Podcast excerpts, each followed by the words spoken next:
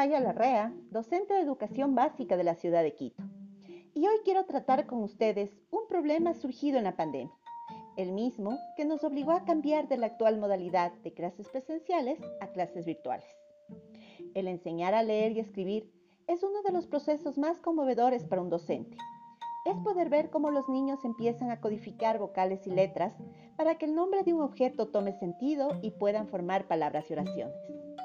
El punto de partida del aprendizaje de la lectura y escritura radica en el reconocimiento del niño, como un ser activo, generador de cambios en sí mismo y en el grupo donde convive. Se identifica y se reconoce en él. Dicho por Humberto Maturana en su libro El sentido del humano.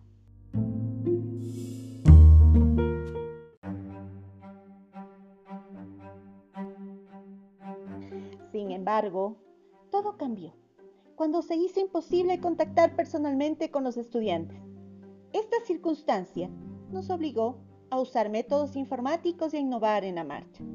Ya no podíamos hacerlo dentro del aula y de pronto el enseñar a leer y escribir a través de una pantalla se volvió todo un reto. Luz Angélica Rivera, en su artículo La lectura en tiempos de pandemia, nos dice que el modelo de la escuela y las actividades que se presentaban en ella eran totalmente escolarizadas y estas debieron adaptarse al uso del Internet y de las aplicaciones educativas que puedan ayudar en el aprendizaje.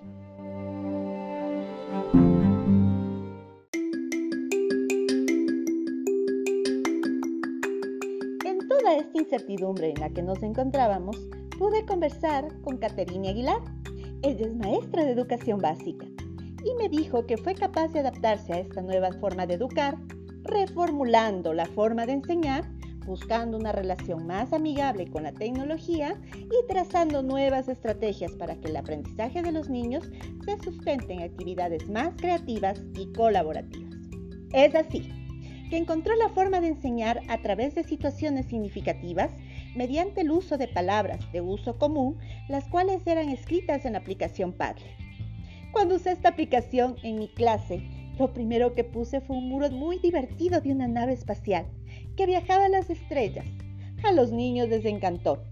Les di una palabra de un fonema trabajado. Les pedí que escribieran una oración y luego que ellos la leyeran. Así la escritura y la lectura ha sido más divertida dando oportunidad diaria de formar nuevas palabras y oraciones. Lo hacemos casi todos los días también en dictados.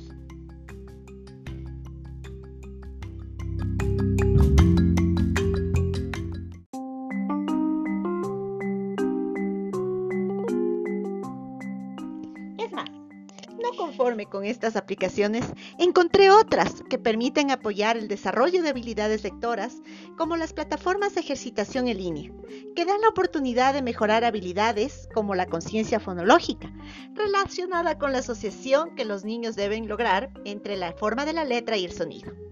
Como ejemplo de esta plataforma es Dialect, que es capaz de diagnosticar tempranamente las competencias lectoras de los niños y niñas, poniendo en evidencia de forma personalizada e inmediata la capacidad de reconocer palabras y la comprensión auditiva y el vocabulario.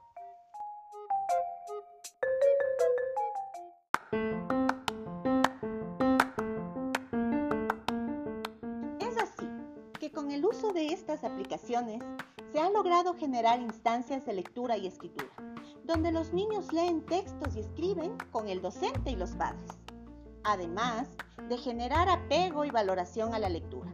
Esto lo logramos mediante podcast de cuentos, que los niños escuchan en las noches antes de dormir. Y al día siguiente en la clase, ellos cuentan su cuento, desarrollando así la comunicación oral. Si usamos todos estos recursos, que la tarea de enseñar a leer y escribir será más fácil y divertida logrando así lectores competentes. Espero que las ideas aquí generadas puedan ser usadas por los docentes. Y no olvidemos lo dicho por Goleman, que las ideas creativas son como un capullo delicado. Hay que mimarlas para que florezcan. Éxitos en su labor.